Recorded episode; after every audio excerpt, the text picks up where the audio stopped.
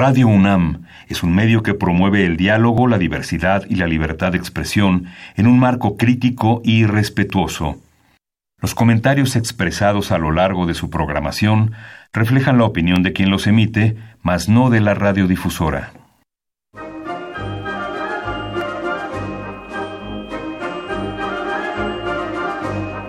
La Feria Internacional del Libro del Palacio de Minería y la Facultad de Ingeniería de la UNAM presentan La Feria de los Libros. Un acercamiento a la lectura.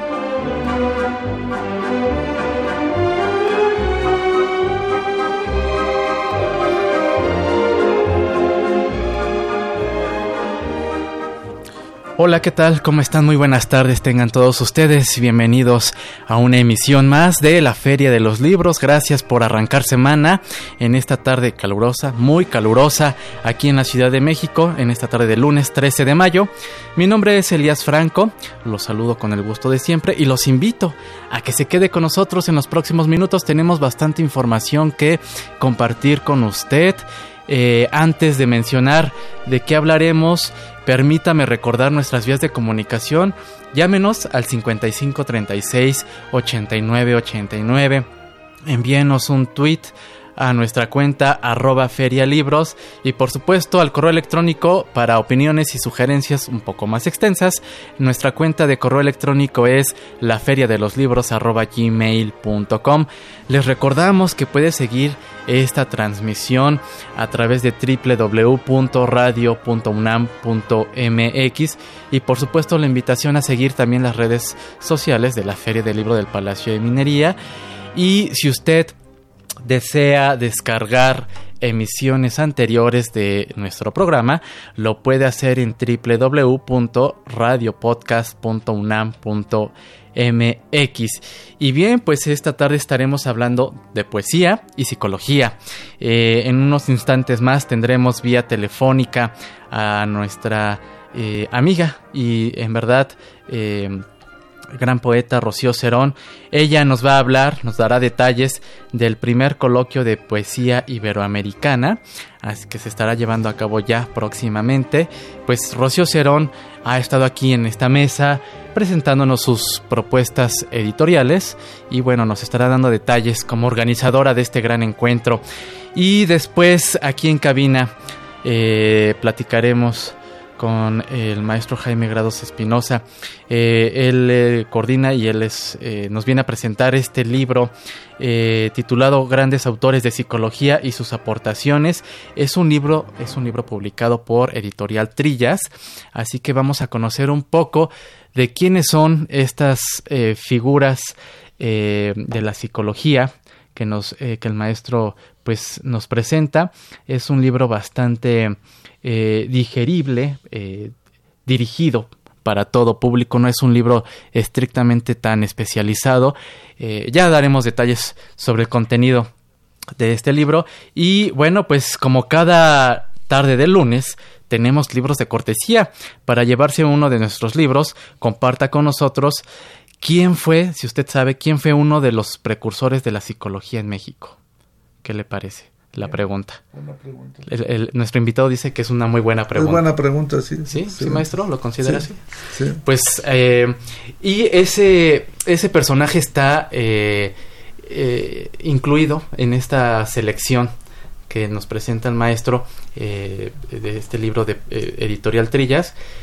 pues esperemos que no sea tan complicada la pregunta. ¿Quién fue uno de los precursores de la psicología en México? y se podrá llevar eh, por Twitter tenemos un ejemplar del título, precisamente Los grandes autores de psicología, sus aportaciones, y un ejemplar de los poemas de Arturo Cova, de Las Soderbergh, cortesía de ediciones El Tucán de Virginia. Y para nuestros amigos que se comunican vía telefónica, tenemos eh, también un ejemplar del título eh, Pasa el desconocido de Alicho Macero, cortesía de la Cámara Nacional de la Industria Editorial en México. Así que, pues les recuerdo nuestras vías de comunicación 55 36 89 89 y nuestro Twitter es arroba feria libros. Nosotros vamos a pausa y regresamos con nuestra invitada Rocío Cerón, que ya está en la línea telefónica. Continuamos. Leer es estar vivo. La Feria de los Libros. Regresamos a la Feria de los Libros y saludamos a nuestra amiga Rocío Cerón. ¿Cómo estás, Rocío? Muy buenas tardes. Hola, Elías. Muchas gracias. Muy bien. Aquí muy contenta de estar en tu espacio. Al contrario, muchísimas gracias por tomarnos esta llamada. Eh, pues estás en esta eh, convocatoria, en esta organización del primer coloquio de poesía iberoamericana. Cuéntanos todo al respecto. Mira, el primer coloquio de poesía iberoamericana se va a celebrar. Es una iniciativa que parte de la cátedra de poesía Elsa Cross, que se organiza en el Claustro Sor Juana y que lo hacemos también junto a la Casa del Poeta. Y la, el, primer coloquio lo que pretende es hacer un foro para conocer no solamente la poesía de autores que van eh, de, en Iberoamérica, desde autores que están jugando también con los, con los este, continentes o las plataformas del poema, sino también para, para pensar y reflexionar sobre la idea de lo contemporáneo y la tradición, en qué momento se tocan, cómo es que este tipo de poéticas que trabajan o que funcionan con la poesía digital, o que trabajan con el glitch, o que trabajan con el performance o con la instalación, están también vinculadas a la tradición, o el poetuit, ¿no? O, el, el este, instapoem, ¿no? Que está tan, tan en boga también. Pues justamente tenemos seis mesas de trabajo en los dos días, miércoles 15 y jueves 16, eh, donde en estas mesas se reflexionará sobre el, la tradición, sobre la idea de la ciencia y la poesía, la relación entre poesía y arte contemporáneo, la relación entre también entre lo que está sucediendo con, con toda esta, esta parte del canon, ¿no? Y cómo ha estado cambiando el canon y cómo es que la poesía se está deslizando y está hablando desde otros lugares. Y vamos a tener dos galas de poesía con los autores invitados. Vienen seis poetas internacionales. Viene Benito del Pliego de España, Mabel Cuesta de Cuba, Adalbert Salas de Venezuela, Ezequiel Saidemer de Argentina, eh, y Javier Bello y Julio Carrasco de Chile, más 14 autores mexicanos, aparte de la maestra Elsa Cruz, que nos va a hacer el honor de abrir el coloquio con una lectura de sus poemas. Y vamos a tener dos lecturas en la noche 7 de la noche en la Casa del Poeta del miércoles 15 y el jueves 16 en la clausura en la Universidad de Sor Juan en el Auditorio Divino Narciso y vamos a juntarlo con la Habitación del Ruido, que es nuestra sesión de exploración sonora y, y ahora va a ser con poesía, donde va a estrenarse una pieza que hizo un colectivo que se llama Ultra Maximizer Collective, que es una pieza de experimentación sonora con poesía basada en el primero sueño de Sor Juana Inés de, eh, Sor Juana Inés de la Cruz, que se llama Negros Vapores. Sí, eh, Rocío, eh, de verdad, para dos días es un programa bastante extenso. Eh, ¿cómo? Sí, sí, sí, es una labor titánica la que tú y, y, demás colegas, los, demás colegas, pues eh, realizan. Eh, convocar a estos poetas, eh, ¿cómo ha sido y cuál fue la, la respuesta de ellos, pues, ante esta convocatoria, Rocío? Mira, lo que, lo que en este primer coloquio buscamos algo que nos interesó muchísimo también de la maestra Elsa Cross es su papel que tiene eh, como, como poeta, pero también como crítica de poesía y como investigadora. Y entonces un poco queríamos que también los autores que están invitados a este primer coloquio fueran autores que practican ambas cosas, que por un lado son poetas que también han formado a otros jóvenes en la poesía y que escriben sobre poesía, para que también pudieran estar dentro de las mesas de, de crítica. Está Alejandro Gashi, también que es un crítico de literatura y de poesía, más eh, mucha gente como Eva Castañeda, Mariela Castañeda, Elisa Díaz, Rodolfo Mata, Pedro Serrano, está también Ingrid Bringas, que viene de, de Monterrey. Entonces, pues es la verdad es un, un lujo tener a todos estos autores en este primer coloquio. La respuesta fue muy buena, todos, todos aceptaron. Viene Jorge Ortega también, eh, que va a estar, por, que él viene de Mexicali, Ingrid Bringas viene de Monterrey, y la idea era, era justo juntar en estos dos días, que se iban a ser muy intensos, pero se los recomendamos muchísimo, juntar a, a todos estos autores de distintas poéticas y generaciones a reflexionar sobre, sobre la, la tradición y lo contemporáneo, qué relaciones hay, qué rupturas hay y hacia dónde va la poesía iberoamericana que se produce actualmente. Bien, muy bien. Eh, Rocío, para todos aquellos que eh, nos escuchan, ¿en dónde pueden consultar eh, toda la programación, los horarios y, por supuesto, las sedes en donde estarán llevando a cabo este primer coloquio de poesía? Toda la información se encuentra en la página de la Universidad de Plata Juana o en, el, la Casa del Poeta y ahí mismo tenemos un link a que se registren se pueden registrar y aquellos que se registren, pues obviamente pueden entrar. Si no se pueden registrar, pueden estar cordialmente invitados a venir y se registran ahí in situ. Y eh, a los que a los que tengan el 50% de asistencia de estos dos días, se les va a dar una, una, mm, constancia. ¿cómo se llama? Sí, una constancia de participación con valor curricular. No tiene ningún costo, Muy bien. es gratuito, así que la verdad es que vale muchísimo la pena darse una vuelta y estar presente en estos meses de discusión y en las Muy bien, Rocío. Pues entonces, 15 y 16 de mayo, primer coloquio de poesía iberoamericana. Y bueno, ya lo comentabas, abren pues con esta lectura a cargo de la propia Elsa Cruz. Sí, están invitadísimos a que nos acompañen en el claustro de Sor Juana. Esto será en el Sotocoro el miércoles a las 11 de la mañana. Inauguramos el coloquio, ahí se pueden registrar y eh, a las once y media, después de la inauguración, va a ser una lectura de poemas la maestra Sacros. Muy bien, Rocío, pues agradecemos que nos hayas tomado la llamada y por supuesto darnos detalles de lo que se, eh, se vivirá próximamente aquí en Ciudad de México, en la Casa del Poeta. Muchísimas gracias y también invitarlos el día de mañana a las siete y media de eh, no te estamos escuchando muy bien, Rocío. No, a ver si por ahí ya eh, nos puedes repetir esta eh, información que nos decías.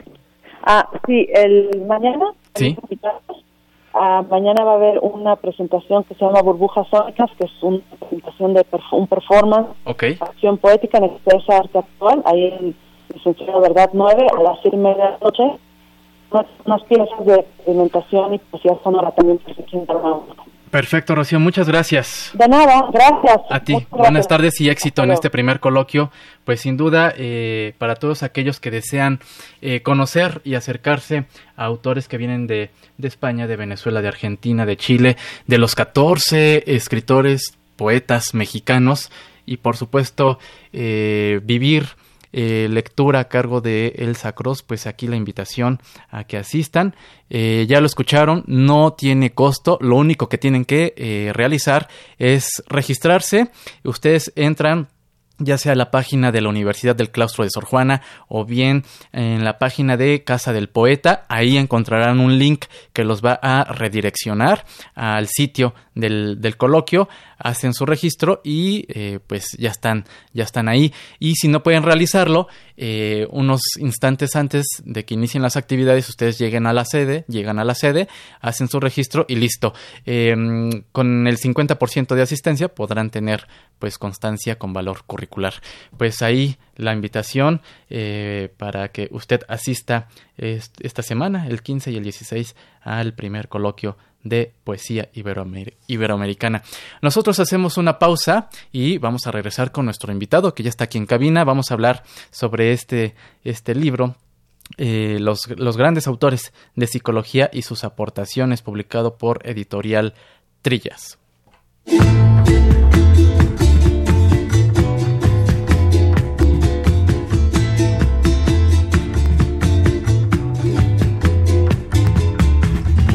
Como el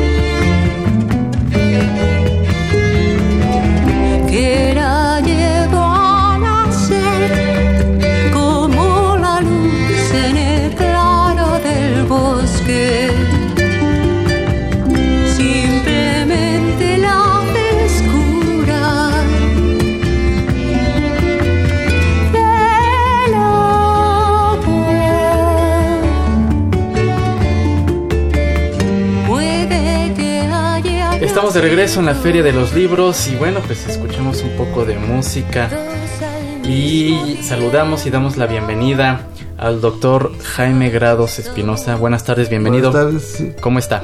Muy bien, muy contento, muy satisfecho de conocer estas instalaciones de la UNAM.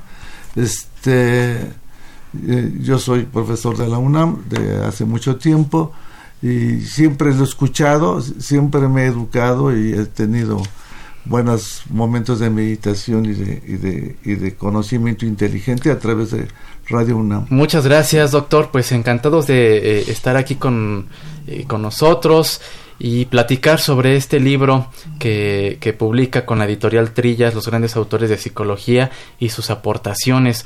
Un libro eh, bastante completo, déjeme decirlo, y con este matiz accesible para todos. Sí, sí, sí.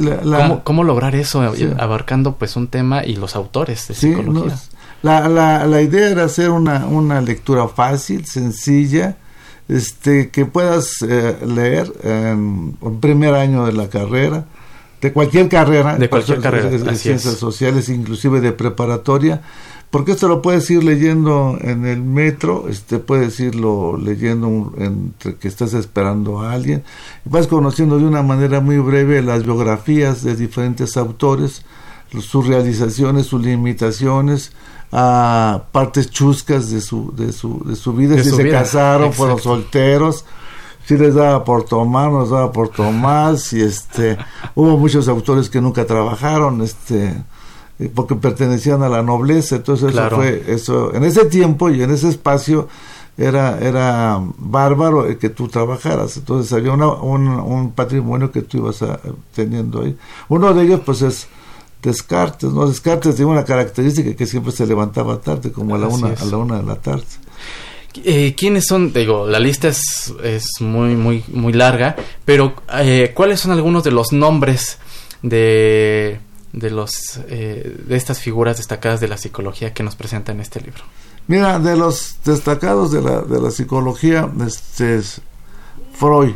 Sigmund, Sigmund Freud, que es un ícono este, que da para, de ahí parten casi todos los procesos terapéuticos dinámicos.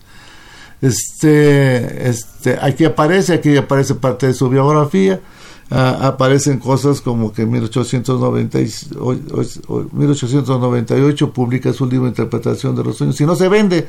Entonces, y además él pide que le modifiquen la, fecha de edición para que aparezca como contemporáneo, para que aparezca como el siglo de 1900. Este, aparece, aparece uh, que es, una, es un icono en lo que se llama dinámica de grupos el, ejercicio terapéutico de grupos, la manera en como nosotros en capacitación manejamos grupos para que puedan ser competitivos, para que puedan analizar los problemas, para que puedan ver la parte positiva y la parte negativa. Los, los conformamos de tal manera que de pronto les damos el tip para que puedan pensar en negativo para antes de un proyecto, ah, bueno, lo vayan calculando, lo vayan haciendo. Bueno, eso lo estamos haciendo. Ah, es, perdón, e, eso, eso lo hacemos para que la persona, antes de que empiece un proyecto, vea todos los defectos y todos los peligros que pueden tener. Y después tenemos un grupo que lo hacemos que sea positivo, para que vaya viendo todas las ventajas de poderlo, de poder, de poderlo realizar. Y eso está a través de lo que se, de lo que se, de Curlevin.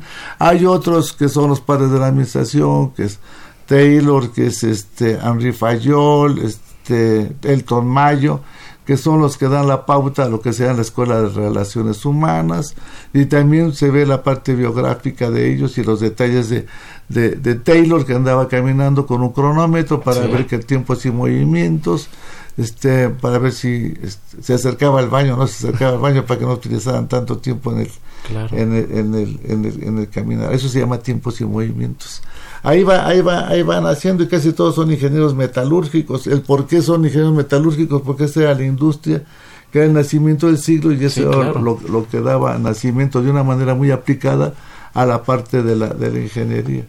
Pero tenemos aquí a, a, Herzberg, que también es una persona que se dedica a lo que sería la filosofía del entrenamiento de, de, de ejecutivos. Este, tenemos aquí personas como Terman Merrill, que es de la, de la teoría de la medida, de pruebas psicológicas.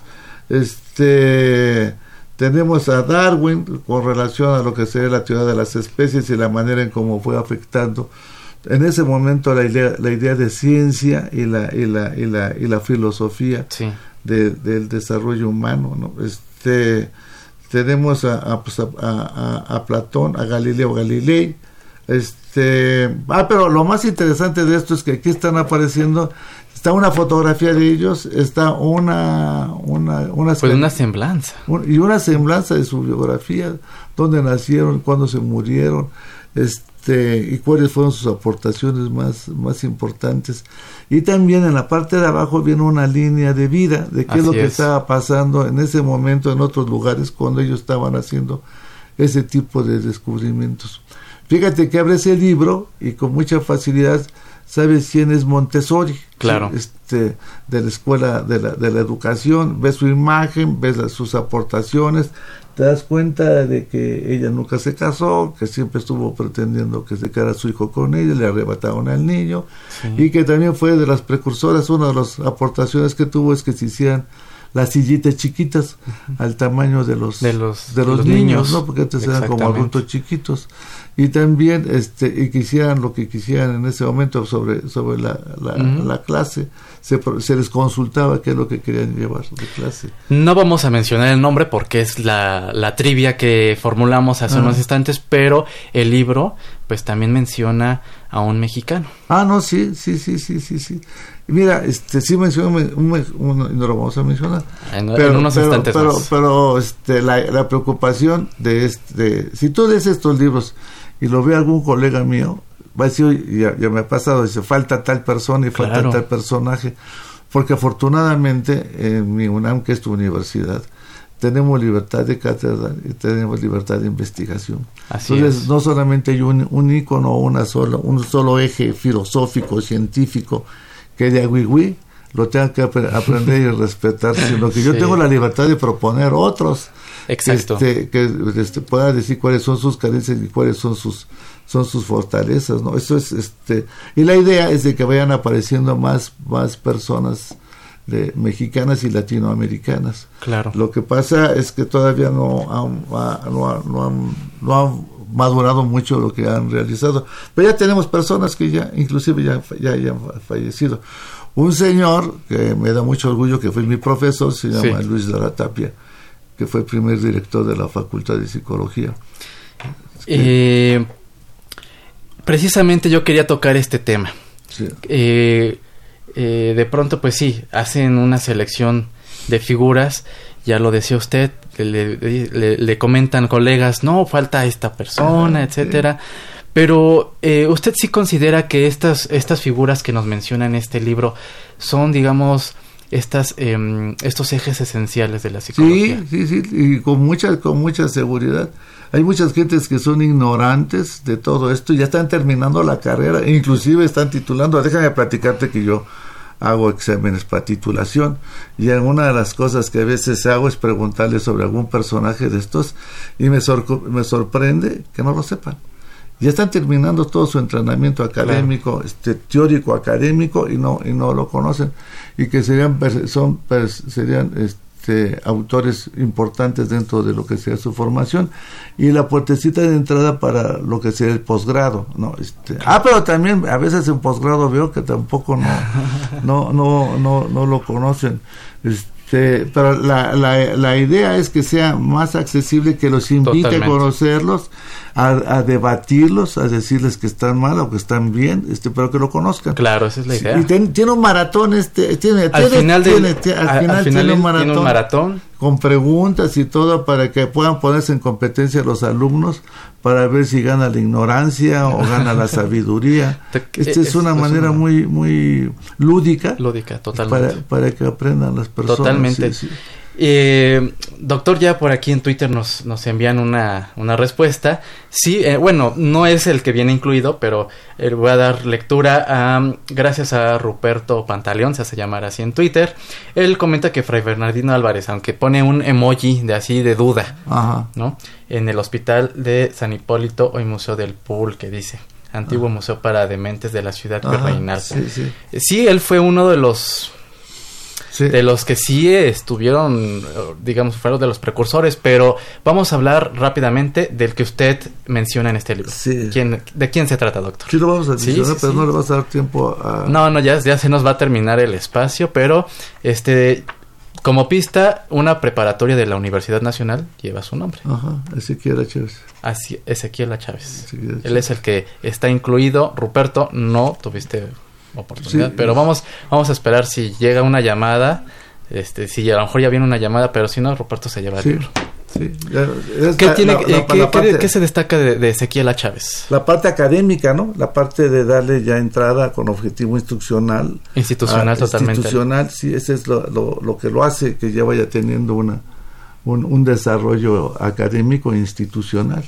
Este, en ese tiempo estaba la, la escuela de positivismo a través de la comprobación de la experimentación de lo que se estaba diciendo y de, y de ese, en función de eso Ezequiel Chávez también va a tener su participación. A lo más importante, pues hace un plan de estudios esto sí, parece puede ser muy muy muy nimio, pero, no, eso de, pronto de, ahí esa es la semillita que de pronto este, se va se va se va reproduciendo. Em, Déjame decirte que nosotros en 1985 hicimos un congreso de psicología organizacional. Y tú veías en ese tiempo que en todas las, en todas las escuelas de psicología no existía psicología organizacional. Así es. Entonces, eh, lo, importante de este de, de es exactamente haber realizado la parte institucional, la parte académica, de, de, verlos desde ese punto de vista. Y estábamos en, en, la, en, la, Facultad de Altos Estudios. Este, que después se llamó Facultad de Filosofía y Letras. Doctor, pues los, los minutos corrieron, se nos está terminando el tiempo.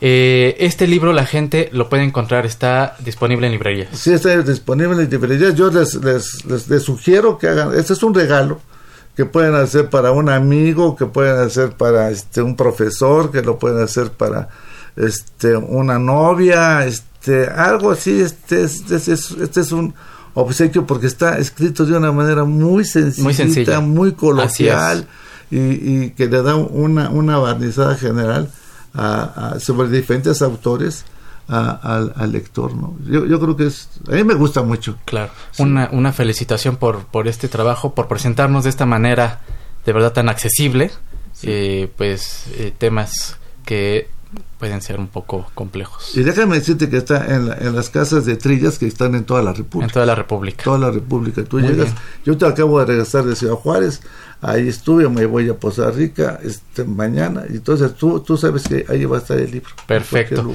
Eh, doctor Jaime Grados Espinosa, muchas gracias por habernos acompaño. A ustedes, muy amables. Y estaremos atentos a sus futuros proyectos, a próximos ah, libros, que ya está preparando, ¿verdad? Un, un, sí, un, Rubén Olivero es una persona, mi editor, que ya falleció, que quiero mandarle un homenaje y, mi cariño y mi respeto. Muy bien. Editor de Trillas. Muchísimas gracias, doctor. Nosotros nos despedimos, los vamos a dejar con nuestra cartelera para esta semana. Agradecemos a Marco Lubián en la producción y redes sociales en la coordinación de invitados a Esmeralda Murillo, a Silvia Cruz, ella es la voz de la cartelera, Sharani Ballesteros en los teléfonos. Yo soy Elias Franco y nos escuchamos el próximo lunes en punto de las 2 de la tarde. Que tengan una excelente semana. Hasta entonces.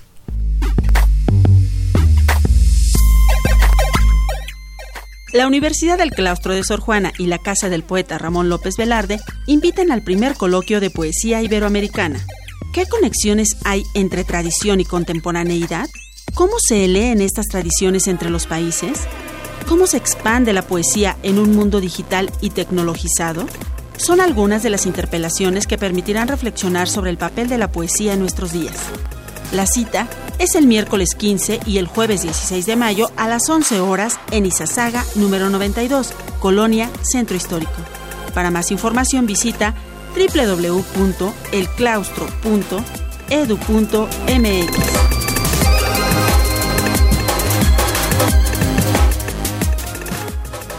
Como parte del ciclo Surrealismo y Locura en el Cine, el Círculo Psicoanalítico Mexicano invita a la proyección Angustia, de Vigas Luna. La cinta de terror estrenada en 1987 será comentada por Sinaí Banda, miembro del Círculo Psicoanalítico Mexicano. La cita es el viernes 17 de mayo a las 18.30 horas en segunda cerrada de Belisario Domínguez, número 40, casi esquina con Avenida México, Colonia del Carmen, Alcaldía de Coyoacán. La entrada es libre.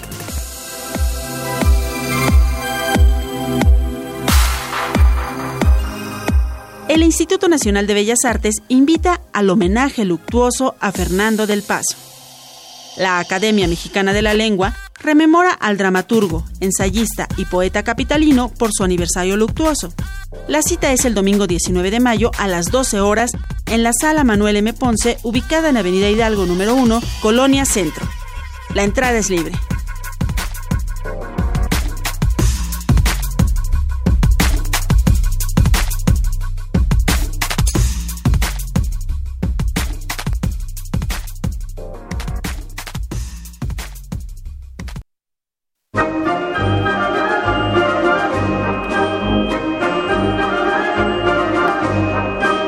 Feria de los Libros. Un programa de la Feria Internacional del Libro del Palacio de Minería que organiza la Facultad de Ingeniería en coproducción con Radio UNAM. Idea original Fernando Macotela.